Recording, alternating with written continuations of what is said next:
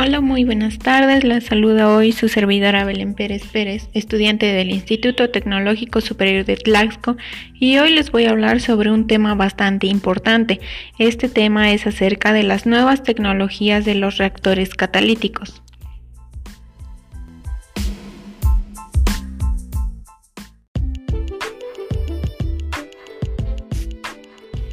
Como primer punto dejaremos en claro qué es un reactor catalítico. Los reactores catalíticos tienen la función de permitir la aleación química entre dos o más reactivos mediante la presencia de un catalizador para dar el producto o los productos deseados bajo algunas condiciones de operación específicas, como pueden ser la temperatura, la presión, flujos, etc. El diseño del reactor es un factor clave para optimizar el proceso, es decir, para obtener las mayores conversiones y selectividades posibles.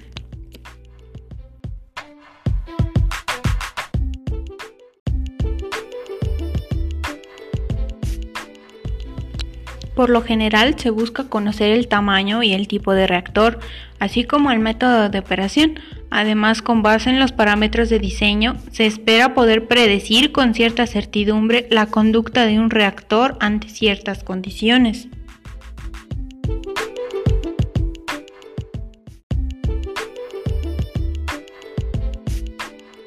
Ahora hablaremos sobre los distintos tipos de reactores catalíticos. Estos han sido una innovación acorde a las necesidades que se van presentando en los distintos giros industriales. Algunos de los reactores que se ocupan con mayor frecuencia son los microreactores o reactores de microcanales. Estos son dispositivos para reacciones químicas en que los canales tienen por lo menos una dimensión menor a un milímetro. También tenemos los reactores de flujo oscilatorio, que estos son reactores tubulares que contienen placas perforadas a intervalos regulares.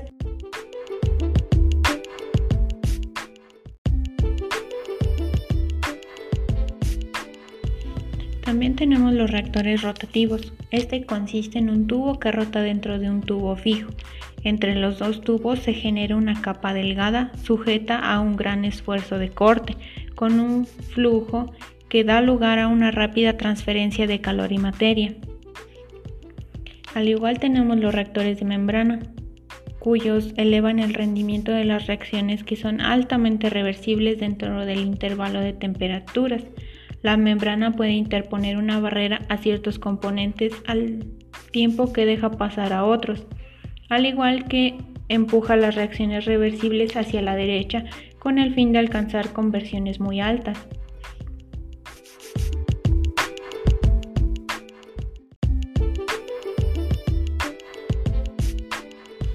Tenemos tipos de reactores catalíticos de membrana. El reactor de membrana inerte, con gránulos de catalizador en el lado de la alimentación. Aquí la membrana es inerte y actúa como barrera para los reactivos y algunos de los productos. También tenemos el reactor de membrana catalítica.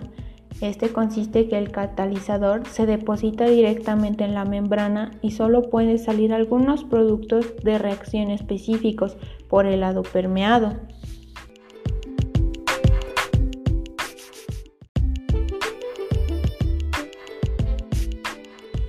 Actualmente, gracias a los avances tecnológicos, se han realizado un diseño, manufactura y pruebas de reacción de reactores químicos a escala laboratorio fabricados mediante tecnologías de impresión 3D.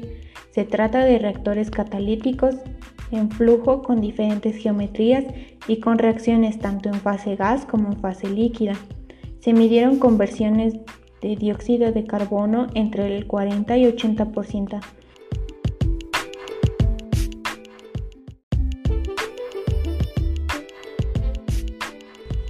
En estos prototipos se pudo observar la importancia de ajustar las condiciones de impresión para lograr que los dispositivos no tengan ninguna fuga. Se construyeron estas unidades de reacción impresas en un solo paso, incorporando el catalizador durante el mismo proceso de impresión, tanto en forma de pellets como catalizadores estructurados.